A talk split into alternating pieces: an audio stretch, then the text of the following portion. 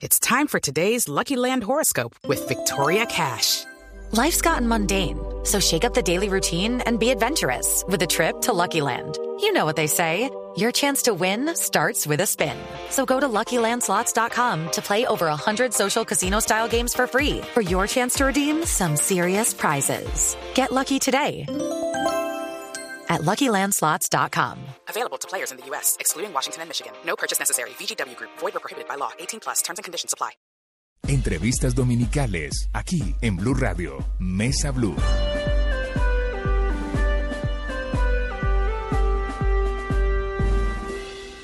Tengan ustedes muy buenas tardes. Domingo 10 de marzo. Estamos en Mesa Blue.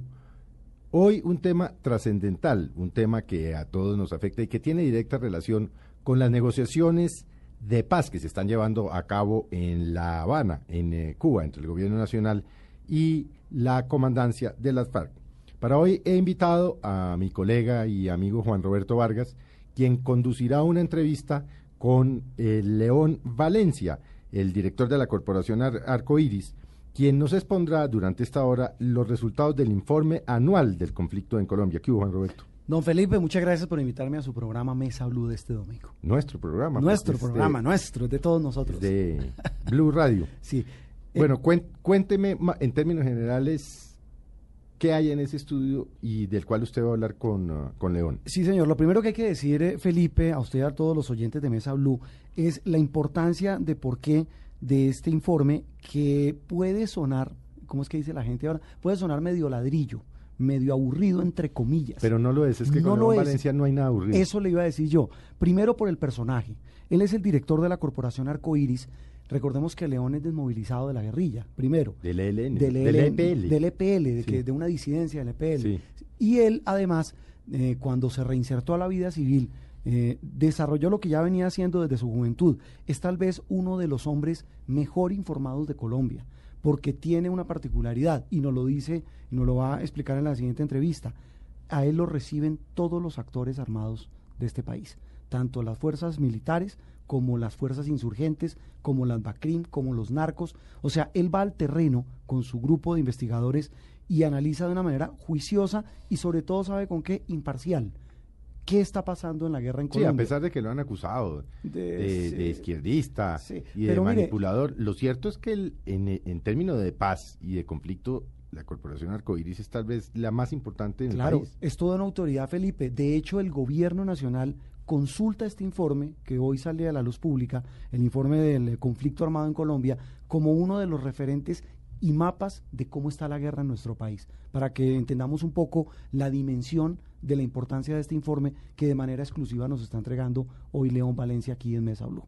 Bueno, pues le, voy a soltar al, a León Valencia y básicamente lo hago porque es que usted durante más de 14 años es la persona que ha cubierto orden público y temas de paz y temas de diálogos y temas de FARC y como uno tiene que conocer sus limitaciones, me parece que usted ¿Cuál es limitación? debe hacer la debe hacer la entrevista, debe conducir la entrevista y por supuesto los invitamos a que oigan a Juan Roberto con eh, León Valencia y estamos seguros que no se defraudarán y que se quedarán, por decirlo menos, Juan Roberto, aterrados con las cifras del conflicto. Aterrados, preocupados, pero también pensando en, eh, en que la, la guerra no es como nos la están pintando en muchos aspectos. Sí. Tengo entendido que el estudio es por primera vez el estudio desde el Caguán hasta hoy, ¿no? Sí, señor, e eso le iba a decir y con eso saludamos a León Valencia. ¿Cómo se titula el estudio que presenta hoy en la Corporación Arcoiris sobre el conflicto armado en Colombia en los últimos 12 años? Muy buenos días. Sí. Hoy lo titulamos Del Caguán a La Habana, los grandes cambios de las FARC. ¿Por qué? Porque, bueno, ese es el hecho más notorio, el, el, lo que, digamos, como la, el que tiene más, más carne en el informe. También hacemos un informe sobre las bandas criminales, muy completo, sobre lo que es la evolución de ese fenómeno, y hacemos un informe del ELN y un informe de fuerza pública, los cambios de la fuerza pública. Uh -huh. eh, esta vez no nos limitamos a hacer el año, el año 2012, que sería el objeto del informe. Esta vez... Eh, quisimos para entregarle a, la opinión pública y al país un informe completo de visualizar las FARC de lo, desde cuando rompió las negociaciones de paz del Caguán hasta hoy eh, año por año mirando la territorialidad de las FARC, en qué territorios está ahora y en qué territorios estaba en el 2002. La operatividad de las FARC, cuál es el tipo de operatividad hoy, cuál era el tipo de operatividad en el 2002. La estructura de las FARC, cuál era el tipo de estructura que tenía y el y la relación con la población, cuál es el tipo de relación con la población. Si vemos esos 10 años, de León Valencia, a, de, del 2002 a hoy, casi 11 años, eh, para usted, ¿cuál sería el gran cambio que ha tenido la guerrilla de las FARC? De la cual se ha hablado mucho, pero ¿cuál ha sido ese gran cambio? Bueno, en territorio, fíjese, en territorio. Eh, arranquemos por territorio. Territorio, ellos ¿Hoy cómo están? Ellos estaban en Bogotá, al lado de Bogotá, en Cundinamarca, en el centro del país. Hace 10 años. Hace 10 años tenían 11 frentes alrededor de Cundinamarca y un frente en Bogotá. Venían por la cordillera oriental con el ánimo de buscar el poder, con una fuerza de más de 20 mil hombres en ese momento. Perdieron el centro del país, perdieron Bogotá, perdieron el centro del país y se replegaron a las fronteras y a zonas muy importantes del sur, del oriente del país. Es un repliegue de las FARC. Su ¿Repliegue por qué? ¿Por la acción de la fuerza Por la acción del Estado, impresionante. Porque la arremetida sobre todo de eh, lo que se llama la Operación Libertad 1 y Libertad 2 en Cundinamarca entre 2003 y 2005 fue la gran derrota de las FARC en el, en el centro del Hoy están entonces hacia el sur y hacia el oriente, se replegaron, ya no están rodeando Bogotá, eso en territorio. Ahora la capital que buscan ellos, fíjese, es Cali, no ya Bogotá, por la, por la realidad que tienen. Esa es la, es el, ¿Por qué buscan Cali? Porque si, su fuerza eh, en Nariño, en, en, en, en Caquetá, en, en Huila, en el Tolima, eh, su fuerza en, en el Cauca está más alrededor de esa capital, digamos, la mayor fuerza de esa capital y de esa gran capital. Entonces han buscado Cali y han sido repelidos también por el Estado en, esa, en, ese, en ese esfuerzo. Ese es un el cambio territorial. Perdieron, digamos que las dos pérdidas centrales son Montes de María, o lo que es ese eh, parte muy importante de la costa atlántica y el centro del país. Y se fueron para el suroccidente y ahí que ganaron. Sí. Ah, bueno, en municipios, ellos tenían 346 municipios, hoy en día tienen dos. ¿Qué, es tener 346? Digamos, tenían, tenían es tener presencia. En algunos más, más, más determinante, en otros menos determinante. Hoy en día tienen un dos, hacen presencia en unos 241 municipios. Esa es otra pérdida, digamos, de... O sea, perdieron más de ciento y pico de presencia en municipios... En, eh, municipios del país. Ese es territorialmente. Ahora, operativamente. Operativamente, ¿qué, qué, cambiaron?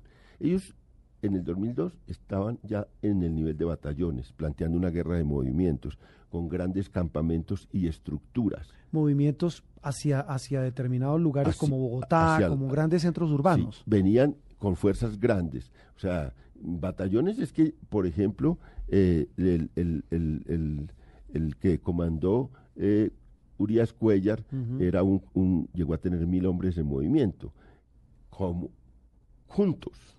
Como mil hombres él solo. Sí, con una estructura de batallón. Eso ya es una, era una unidad, digamos, de ejército regular y ese era el tipo de estructura. Grandes campamentos como los que tenía el, el hoy que era moviendo una tropa y concentrando en las imágenes que uno veía de filas de guerrilleros, guerrilleros, guerrilleros. Hoy cómo están, hoy, diez años después. Hoy la, disolvieron todas esas grandes eh, unidades de, ejército regular y volvieron a unidades pequeñas. Está prohibido patrullar más de 10 a 12 personas en pequeñas unidades. ¿Por qué? Porque la ventaja que obtuvo el ejército era una ventaja sobre todo aérea por los bombardeos, eh, eran fáciles de detectar esos grandes batallones. Y de avances tecnológicos y de gran inteligencia. Eso permitía, primero, detectar esas grandes unidades y esos grandes campamentos. Y segundo, movilizar tropa vía aérea rápidamente y copar esos, esos, lugares. Ahí murió Monojoy en esas condiciones, murió Reyes en esas condiciones, mediante bombardeos. Murió Cano. Murió Cano. Y esa era se convirtió en la gran debilidad de las FARC. Eh, no tenían capacidad para responderle a, esa ofensiva aérea de las, de las, del ejército. Entonces dijeron, ¿cómo eludir eso? Convirtiéndose en pequeños grupos, desarmando los grandes campamentos, volviendo a unidades pequeñas y cambiando de eje. Tenían como eje conquistar territorios. Hoy, ¿cuál es la prioridad operativa La prioridad de ellos es hostigamientos sobre unidades pequeñas de la fuerza pública permanentes en una actividad dispersa, pero muy letal, minas antipersona, armas artesanales. Terrorismo. Y el eje de ellos ahora es una reconquista de bases sociales en muchas zonas que la habían perdido precisamente por andar con esas grandes unidades que hacían una labor depredadora en comunidades. Pero una cosa que no entiendo, eh, señor Valencia, ¿cómo es eso que eh, están en hostigamientos, colocación de minas, acciones que usted llama, digamos, pequeñas y aisladas, eh, pero pueden ser simultáneas? ¿Eso cómo, qué, qué tiene que ver con una reconquista social si lo que están haciendo es lo que hacen en el Cauca, afectan a la gente, ¿cómo se puede hablar de reconquista social? Esas pequeñas unidades eh, producen hechos contra la fuerza pública y también golpean a la población, pero la golpean menos, mucho menos, y tienen una relación más amable que la que tenían las grandes unidades. Porque usted va con un gran ejército y tiene que obligar a que, bueno, ¿cuántas redes se necesitan para, para alimentar un gran ejército que va eh, eh, caminando una zona? ¿Cuántas gallinas, cuánta vitualla, cuánto apoyo necesitan, y eso significaba a veces obligar y forzar a la población a todo esto. Estas pequeñas unidades golpean a la fuerza pública, también causan efectos negativos contra la población, pero se dedican a hacer también un trabajo social y político dentro de las comunidades. Y ahí, en el Cauca, no, podemos engañarnos. En el Cauca hacen las dos cosas a la vez. Y segundo, eh, construyen estructuras, ya no tienen el esfuerzo por meter tanto gente a la guerrilla, guerrilla, con fusil, sino que hacen el esfuerzo por construir milicias, movimiento bolivariano, partido comunista. O sea, más político que, Más político. Y eso es lo que les ha dado para recomponer un poco sus fuerzas para volver a, tener esta Pero vamos por parte, de, León, mire, eh, arrancamos con la parte eh, territorial, la parte operativa. Y fíjese que esa parte operativa... Y, ahí se deriva la parte política. Sí, la parte operativa les da mucho resultado frente a la fuerza pública. ¿Por qué? Porque eh, mediante esos hostigamientos y mediante francotiradores eh, tienen una fortaleza muy grande en tierra. ¿Y qué, ha pasado? Que le están produciendo un mayor número de bajas hoy a la fuerza pública o igual número de bajas que en el 2002. Y eso es un, un hecho muy importante de este informe, porque al hacer la curva eh, vemos que hoy le producen, están produciendo 2.500 más o menos promedio anual, una, una idea de 200 bajas por mes entre muertos y heridos y un nivel de, actividad muy intensa en muchas zonas del país. Eso es grave porque después de ocho... volvimos después de 10 años antes de, al finalizando el gobierno Pastrana, antes de la entrada del gobierno Uribe, volvimos, usted lo que está diciendo a nivel de resultados de acciones de las FARC, a pesar de que ahora son más pequeñas, menos presencia de territorio, le están haciendo el mismo daño a, la fuerza pública del país que, hace 10 años. Sí. Ya no es las grandes tomas de pueblo, tomas de bases militares, captura de, unidades eh, grandes del ejército, no son los grandes secuestros políticos, no es todo eso que tenía un impacto muy grande en toda la sociedad y que los hacía ver como una amenaza real al poder. Ahora, obviamente, todo eso se ha disuelto, y, pero esta pequeña actividad menuda es muy letal y, la, y las armas que están utilizando, que son armas, además muchas de ellas eh, prohibidas por el derecho internacional humanitario, pero esa simetría de la dificultad que tenían para responder a lo aéreo los llevó a este tipo de operatividad. Y le, hacen un daño, es una guerra invisible que le hace mucho daño a la fuerza pública, que a veces no la sentimos en las grandes ciudades y menos en Bogotá y sobre todo los que no tenemos que ver con la fuerza pública pero es un, grave daño que le hacen a la, sociedad. Basado en todo esto, León, hoy cómo están las FARC?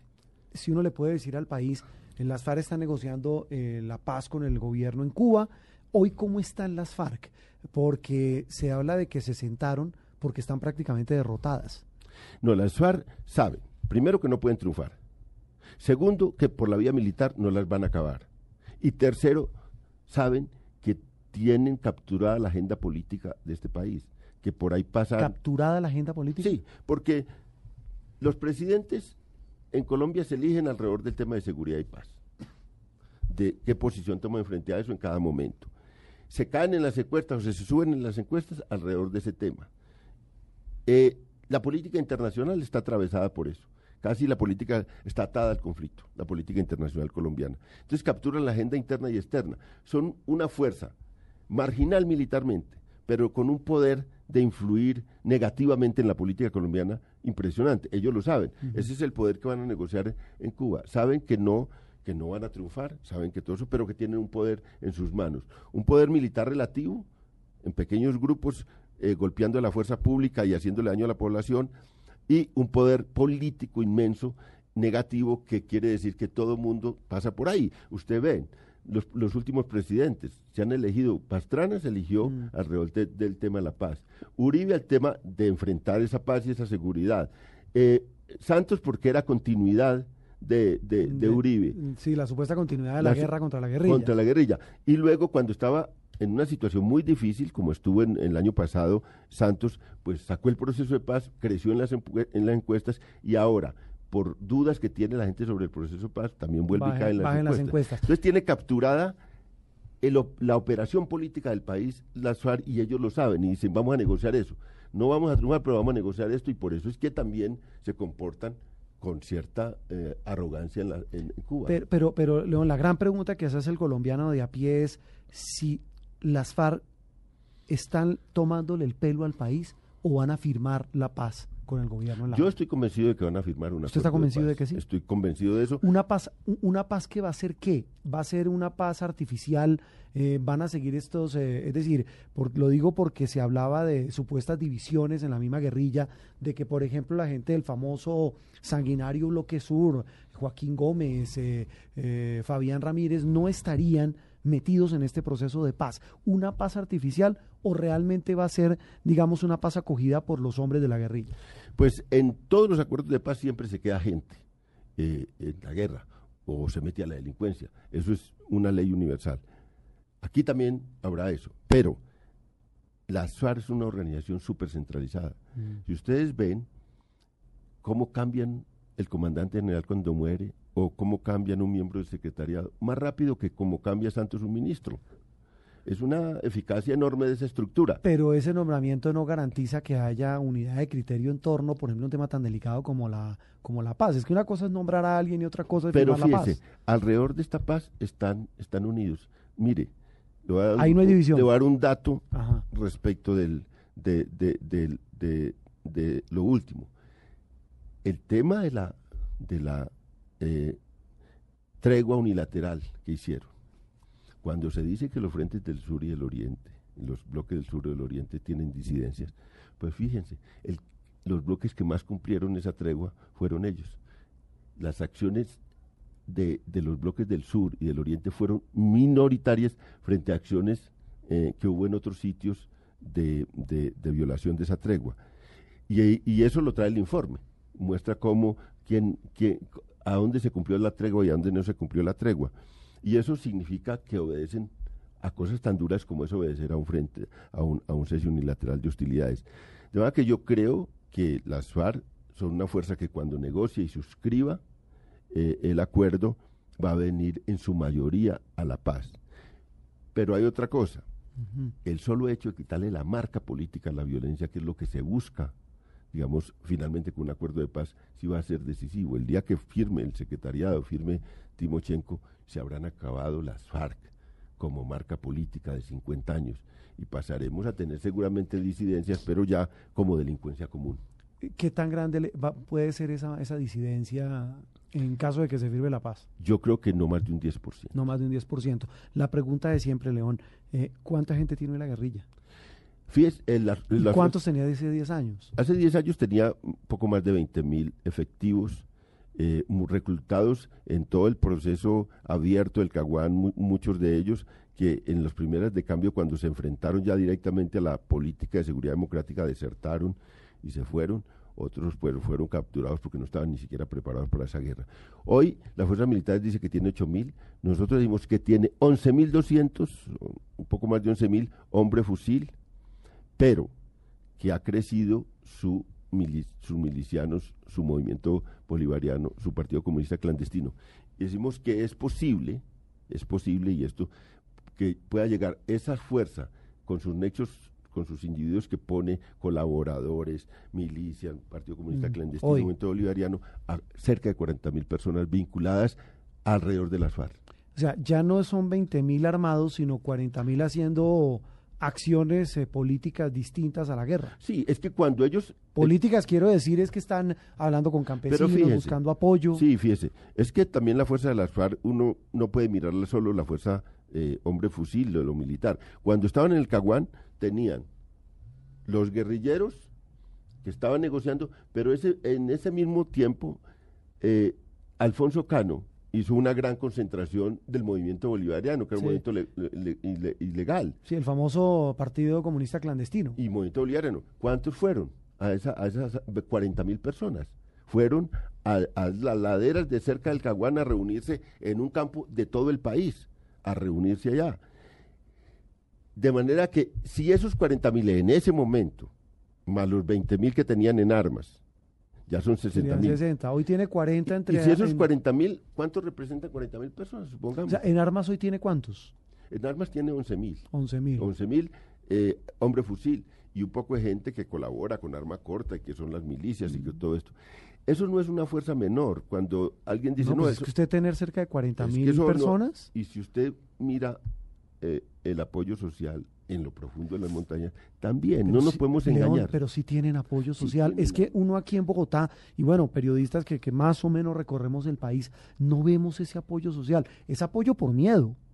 No, hay gente que tiene causa común con la SUAR porque tiene intereses también y eh, se autoprotegen o se, o se retroalimentan mutuamente. Los 100.000 campesinos, las 100 más familias cocaleras que están en las zonas campesinas, perseguidos por el Estado también Sí. y por la política antidrogas, pues esos buscan refugio y alianza con las FARC. Mucha gente en Colombia está en una situación de marginalidad completa, no está ni siquiera en los servicios de salud, no tiene cédula siquiera. Hay una marginalidad enorme. Mucha de esa gente ha enrolado, eh, digamos, el apoyo a la guerrilla, pero también a los paramilitares en su momento. Son el ejército de reclutamiento y la fuerza de reclutamiento de las bandas criminales. Estos eh, por eso sí tiene un mercado. La señora, mire que la señora eh, gobernadora de Córdoba llegó a decir en un momento determinado, oiga, la principal fuente de empleo de los jóvenes aquí en Córdoba son las bandas criminales. Es que hay una sociedad eh, en el campo muy marginada y mu- con una vida muy dura que atiende a estas ofertas que le vienen de los actores armados. Eh, Le- León, ¿de qué viven hoy las FARC? O sea, ¿qué lo sostiene? Porque siempre ha existido pues la, la acusación eh, perpetua de que es el gran cartel de la droga, de que viven del narcotráfico. ¿Hoy de qué vive la guerrilla? la fuente- Diez años después. Sí, en la este fuente recorrido. principal es hasta el 2008, 2000, 2005. eh, las fuentes principales eran el secuestro, que fue una cosa impresionante a finales del siglo pasado y principios de este siglo, y el narcotráfico. Hoy esas fuentes han cambiado. El narcotráfico se ha minorado como parte, digamos, del, del aporte económico que, le, que, le, que le- sirve a las FARC. Y hoy en día hay otras fuentes. La minería ilegal, impresionante. El contrabando de gasolina desde Venezuela y, y, y otros tipos de negocios ilegales que se mueven en las fronteras. Porque esa recostarse a las fronteras fue recostarse también a unos mercados diversos eh, ilegales y a unos contrabandos y a unas relaciones muy distintas que las que tenía en el centro del país. Cuando eh, la guerrilla de las FARC estaba en Cundinamarca y cerca de Bogotá, el secuestro era, muy, muy- Claro. era una fuente de recursos impresionante. Ahora que está recostado otro, se adopta otras fuentes de recursos, que paradójicamente ¿Qué son cuáles? ¿Qué son, por que ejemplo? son minería ilegal Sí, del oro, que impresionante, Ajá. contrabando de gasolina, contrabando de autopartes, eh, Contrabando de autopartes. contrabando de, de- de- incluso contrabando de ganado, de reses que mueven de un lado a otro. Esos son todos los negocios que, que, que mueven estas fuerzas y que son fuente, o yo creo, sin abandonar las otras eh, principales de recursos. La extorsión sigue siendo una cosa muy, muy, muy, muy importante. Antes la extorsión, claro, era más dura porque estaba ligada a que me pagas o te secuestro. Ahora que dicen, bueno, eh, hay una abolición pública del secuestro, eh, no hay la amenaza esa, pero también hay la amenaza del sabotaje, porque el sabotaje económico ha crecido enormemente y eso trae el informe, como el ataque a la infraestructura petrolera, energética, a toda esta minería es enorme de parte de las FARC. Y eso lo hacen con dos mm, objetivos. Primero, torpedar a las multinacionales con las cuales tiene una pelea impresionante, pero al mismo tiempo eh, obligarlas a pagar extorsión. Obligarlas a pagar extorsión. Eh, eh, eh, eso en cuanto a guerrilla, pero usted también me decía que el informe trae la radiografía de las BACRIM, el narcotráfico e incluso la fuerza pública. Sí, hacemos un, un- un- un balance de lo que ha sido toda la, la última eh, acción de los paramilitares y, o neoparamilitares. Eh, el gobierno, con el nombre, le ha dado bandas criminales. ¿Qué, son las bandas, ¿Qué pasó con las bandas criminales en los últimos dos años? En el último año específicamente. El- la fuerza policial y el ejército barrieron con la primera, con la, con los, digamos, los jefes neoparamilitares que quedaron ahí, los neoparamilitares, acabaron con una generación de jefes y ahí se fue toda una cúpula de los rastrojos, una cúpula De los urabeños, los combas, los combas, se fue la gente, la gente de los llanos, que es otra fuerza muy importante, acabaron. Esa es una realidad. ¿Quién manda hoy en eso? O sea, ¿quiénes son los nuevos capos de esa? de Entonces, quedaron eh, una banca, digamos, una cosa de segunda, los suplentes. los suplentes de todo ese proceso con una eficacia enorme y se transformaron. Estas fuerzas en este momento, y es otra cosa del informe, es la batalla. Siempre ha habido una batalla durísima entre dos casas matrices, el cartel de Cali y el cartel de Medellín. Sigue, siguen esos dos carteles, digamos, con otros nombres. Sí, de ahí, esas son casas matrices que alimentaron toda la violencia del crimen organizado en Colombia. Hoy en día esas, los representantes de esas casas matrices son los jurabeños y los rastrojos. Y eh, Urabeños del cartel de Medellín y Rastrojos del del Valle. Estas son las dos casas matrices. Y ahora los urabeños están ganando la guerra total y imponiendo una hegemonía en toda la, la- el crimen organizado colombiano. Eh, a partir de la entrega de los grandes jefes del- de los rastrojos, a partir de la división de los rastrojos y del, del desmantelamiento de esas fuerzas, y a partir de una ofensiva enorme sobre el Pacífico que han, que ha llevado los- que ha- que han hecho los urabeños. Ese es O sea, los urabeños están ganando ese dominio. Sí, y van, a, y van a establecer por unos años, como siempre, una hegemonía de ese grupo de los, ¿Quién es de el los urabeños. capo y de ese- Los Susuga, los hermanos Susuga. Murió uno, pero los hermanos Su- Susuga tienen una tradición enorme. Decían que Patiño Fome, que incluso estaba por sus fueros y había cogido los urabeños. Ahora, lo, ¿por qué no se pueden precisamente, hoy en día estos, estas fuerzas producen la mayor violencia más que la guerrilla Ah, frente a la población? Sí. Esa es una realidad que el mismo, oh, digamos, gobierno reconoce, eh, que los ha elevado eh, incluso en algún momento a la principal reto de la seguridad colombiana.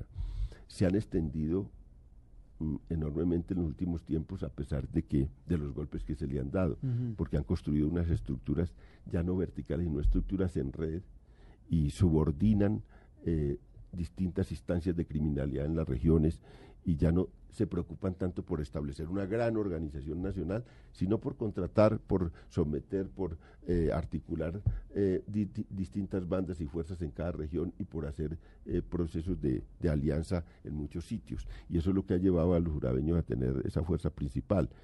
Esa es una realidad, están en 311 municipios hoy 311 municipios. en 311 municipios, lo cual eh, sin- ha significado un- un- un- una expansión de esas fuerzas.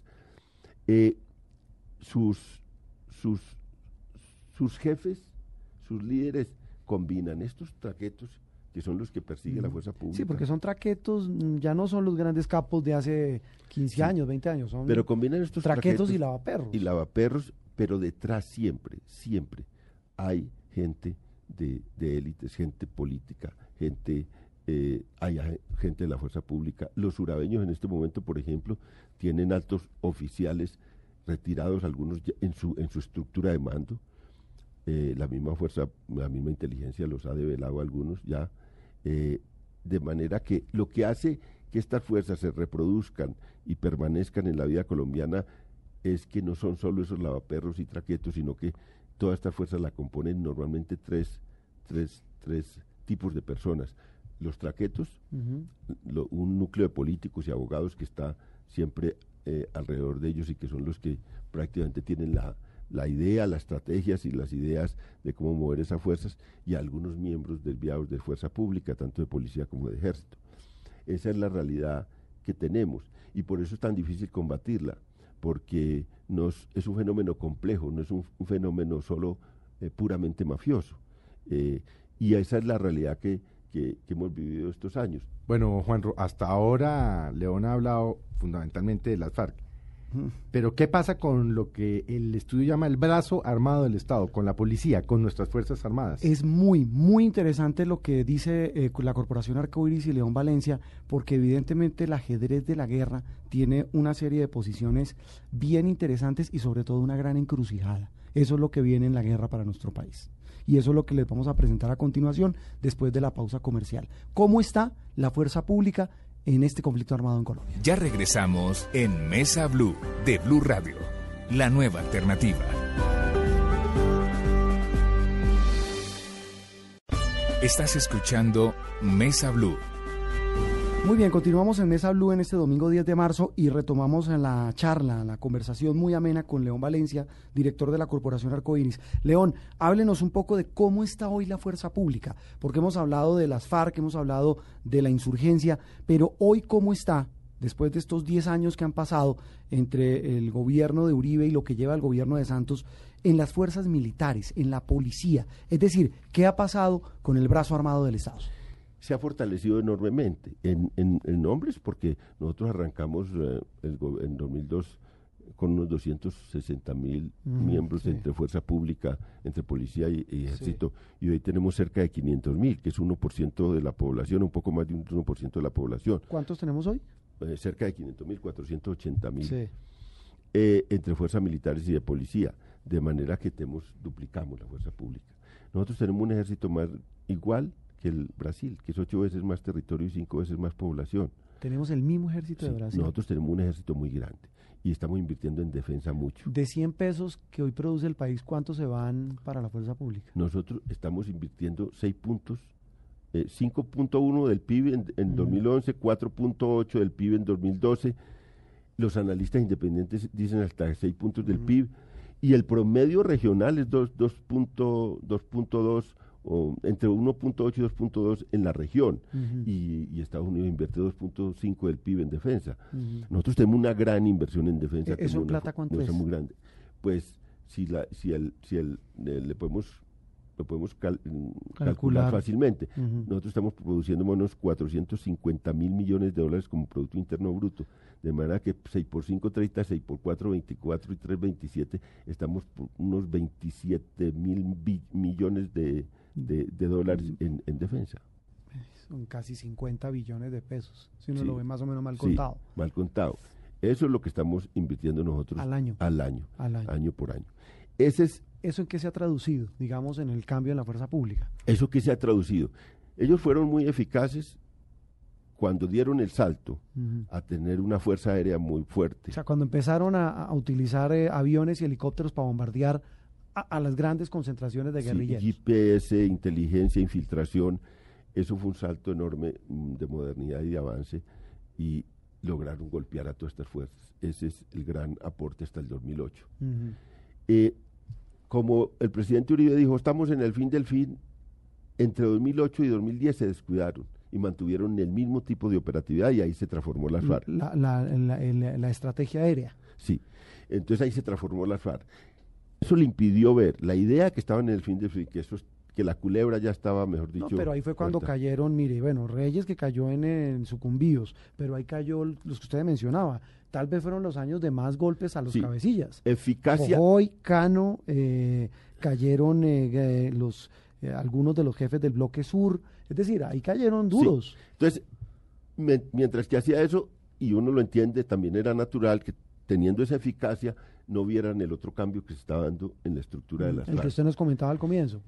Cuando ya dijeron, oiga, esto cambió las FARC, ah, tenemos que volver a cambiar como fuerza pública, y ahí fue donde hicieron el plan Espada de Honor, que empieza el año pasado a funcionar, que es un plan completamente distinto al plan de seguridad democrática, que ya la fortaleza no es aérea, sino las fuerzas de tarea en terreno, pequeñas unidades también para perseguir a las FARC en el terreno, para Para contenerlas. atender una guerra guerrillas. Sí.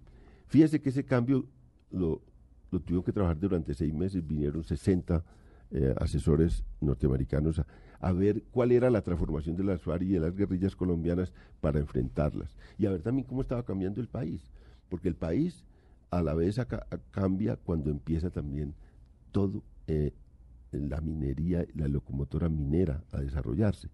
Porque Por- la locomotora minera es una fuente de dinero, la locomotora minera. Es una fuente de conflictos sociales. Entonces también es una fuente para alimentar toda la conflictividad en el campo.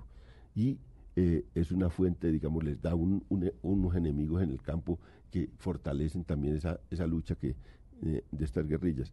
Y hay una preocupación muy grande por eso.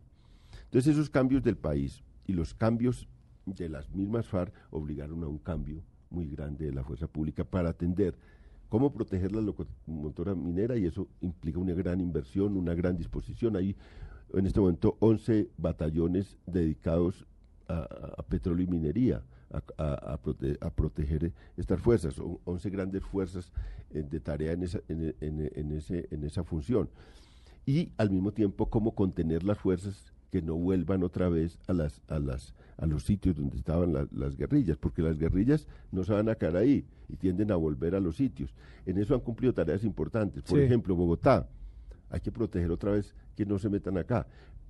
Y han intentado muchas veces. Hay riesgo que se vuelvan a meter. A pues. pesar de que ya no tienen rodeada Bogotá. Pero el esfuerzo de ellos es por meterse y en Sumapaz han empezado a tener otra vez. No, pues mire lo lo- lo- la investigación sobre el atentado Fernando Londoño, que se concluyó que fueron las FARC. han, tienen una, una, una- un, un interés sobre Bogotá, sobre Cali, por supuesto, y hay que contenerlos, y yo creo que esa es la función principal de la fuerza pública, contenerlos donde, hacia donde los hicieron ir, y seguramente, Pero- y fíjese que el objetivo del plan para honor es más, es más reducido ya, porque ya no tienen la idea, y eso es una aceptación muy impresionante que hizo la fuerza pública, no tienen la idea, vamos a acabar hasta con el último guerrillero. No, dicen, vamos a tratar de contenerlos donde están y de reducirlos para obligarlos a negociar. León, hoy uno, eh, 12 años después, eh, y haciendo un balance ya del gobierno Santos, eh, ¿cómo está el país en materia de seguridad? ¿Más seguro, menos seguro, más violento, menos violento? Estamos en una época de transición. ¿Cuál- ¿Qué es una transición? ¿Hacia qué? ¿Hacia qué? No, es un periodo muy exacto al que vimos del, 90 del 91 al, al- al 94.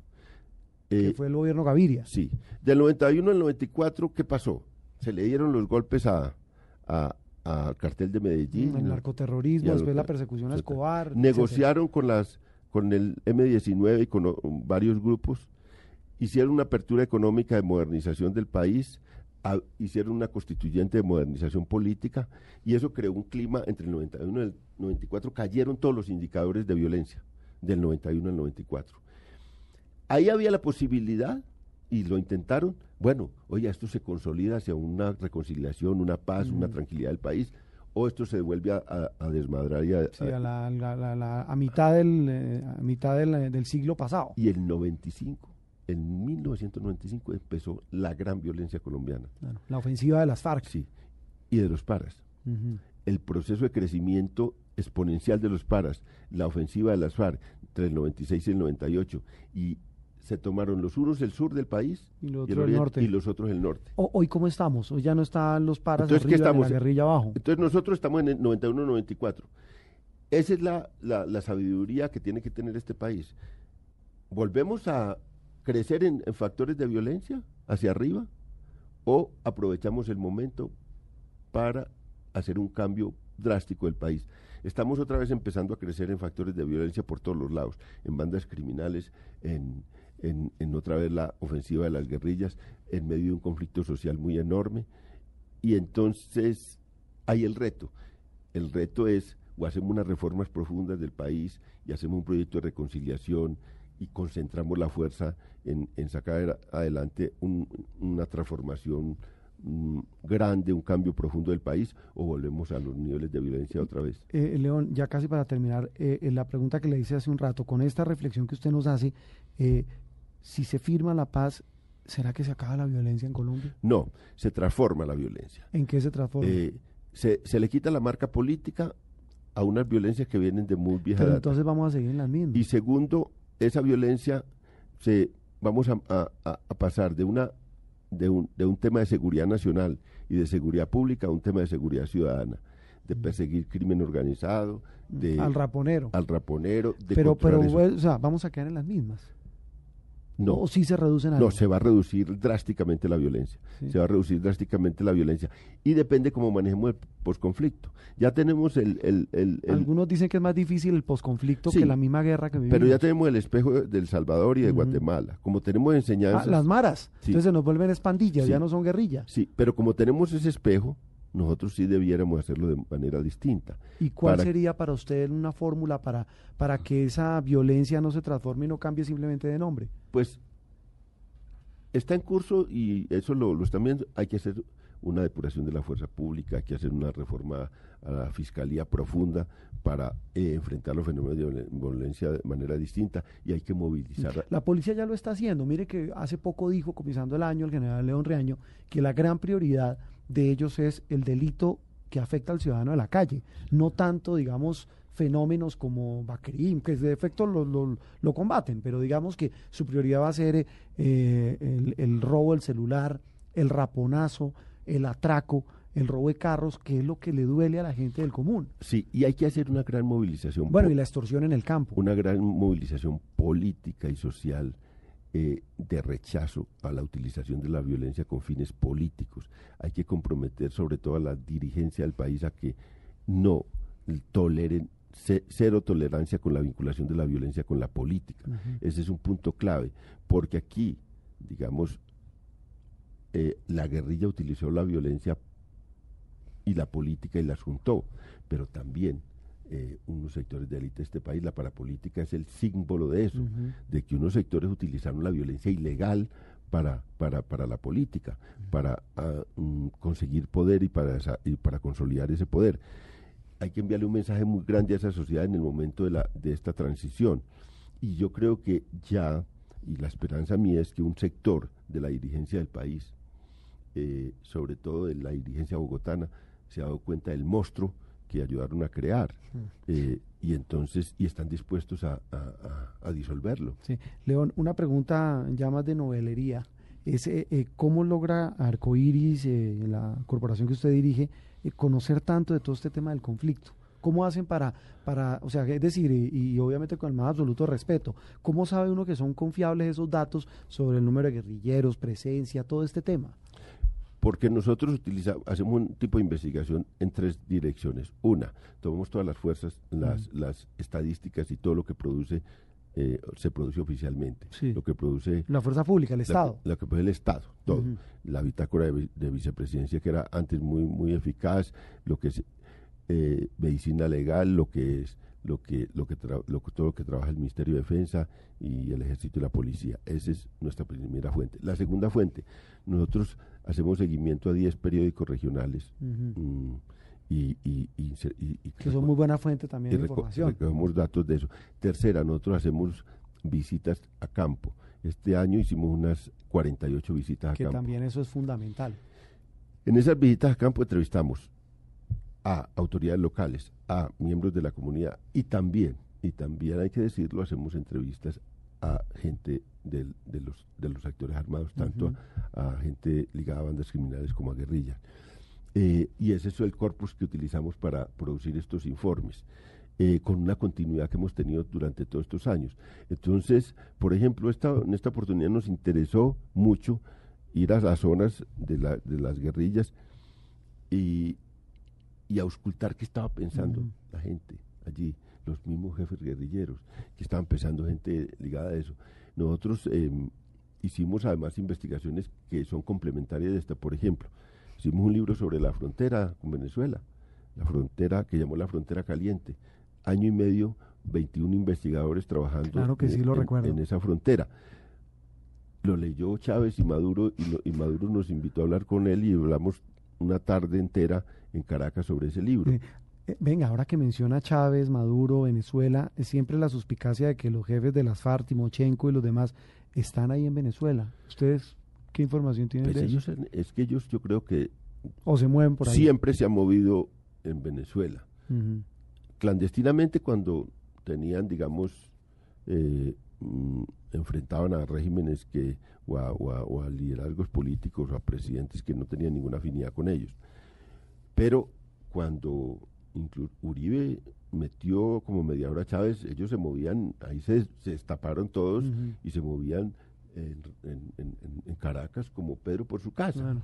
Y, se, y, y saltan la frontera y van. Hoy se mueven como Pedro por su casa. Hoy es que las negociaciones de los primeros contactos, Se lo- dieron en Venezuela. los Y, primeros- y a instancias de Chávez. a instancias de Chávez, Bueno, y ahora sin Chávez, ¿qué puede pasar con ese proceso de paz? Porque Maduro y Jagua, ellos dicen, eh, sí, apoyamos el proceso, tenemos coincidencias pues para que en Colombia haya la paz, pero es que Chávez eh, era un símbolo, es decir, lo que representó en tema de proceso de paz en Colombia y la ascendencia sobre la misma guerrilla, pues eh, es absolutamente notorio. Sí, no va a ser lo mismo. Yo en esa conversación con Chávez, que eso fue en abril, en abril del año pasado, eh, eh, fue una conversación larga en la cual pues me interesaba mucho indagar cómo era la actitud del frente a este proceso de paz, porque ya se rumoraba todas las cosas. Me contó, algu- contó algunas cosas ahí de infidencias, que, pero uno veía que estaba muy al tanto de eso y que tenía, digamos, eh, a pie juntillas la línea de Chávez, digamos, para apoyar ese proceso de paz. Con Ahora, una cosa que. Que, que ha sido impresionante, la disciplina que han tenido para eh, eh, mantener la boca callada en todo este proceso, después de haber sido protagonistas principales. Pero es que están muy proceso. emproblemados, todo el tema de Chávez, todos estos temas también puedes- puede, puede influenciar. Claro que sí. Sí, eh, León, eh, muchas gracias por ayudarnos a entender un poco todo este tema de la guerra, la posibilidad de la paz, la situación del país y pues quedamos atentos. Lo importante es que, como usted dice, dejen de ser frías cifras y se conviertan en una verdadera transformación. Hablo del proceso de paz, hablo de la lucha de la fuerza pública que debe venir acompañado de una cantidad de cambios distintos, de cambios, entre otras cosas, de costumbres políticas, de costumbres de, de manejo de este país. Sí, esperemos que estas cosas, que el informe del año entrante sea muy distinto para Arcoiris y que nosotros, Arcoiris, deje de informar sobre estas cosas duras del conflicto y pase más a hacer reseñas sobre lo que sería el posconflicto y la paz. Leo, muchas gracias. Con mucho gusto. Pues muy impresionante los datos que nos, Sí. eh, que nos ha soltado León, Juan Roberto. Sí, sobre todo porque es que lo que nos demuestra es que la guerra no solamente es de las FARC, hay eh, La guerra es de todos. de todos, hay guerra de Bacrim, hay eh, todo este tema, incluso lo que nos cuenta de que, de que se va a firmar la paz con las FARC, porque eh, usted lo escuchó, él le apuesta a ese tema, indica que lo más duro para todos los colombianos es lo que se viene después de la firma del proceso de paz. Lo que llaman los expertos el post-conflicto. ¿Qué va a pasar en Colombia después de que se firme la paz? Porque habrá mucha gente que sabe cuál es el lío, Felipe, que solo Hmm. ha vivido para hacer la guerra. No saben hacer más. Y esos son los que no se quieren llamar lo que nosotros llamamos los sapos, Exactamente. que nos va a tocar comernos a todos por cuenta y riesgo de una paz El que precio de la paz. no sea fallida. Exactamente, el precio de la paz. Pues bueno, a todos ustedes, muchas gracias por habernos acompañado hoy en eh, Mesa Blue. Aquí ya vemos a los muchachos del fútbol, a Javier, a todos los muchachos, y los esperamos para la transmisión de los partidos Huila Junior y Santa Fe Cali en compañía del blog deportivo. Tengan ustedes muy buenas tardes. Entrevistas dominicales, aquí en Blue Radio, Mesa Blue.